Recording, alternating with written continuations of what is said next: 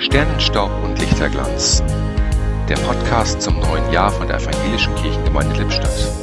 Was war, was ist, was wird.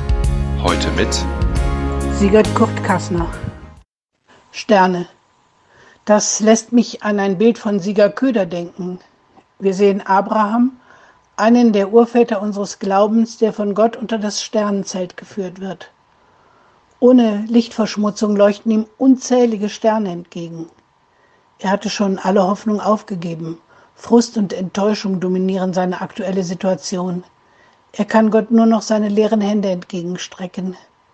In dieser verzweifelten Lage, in der Abraham augenscheinlich keine Chance auf Zukunft hat, gibt Gott ihm die Zusage, dass die Menge seiner Nachkommen ebenso unzählig wie die Sterne über ihm sein wird. In der dunkelsten Stunde gibt Gott neue Hoffnung, Gewissheit und Zukunft, auch uns. Solche Momente sind kostbar.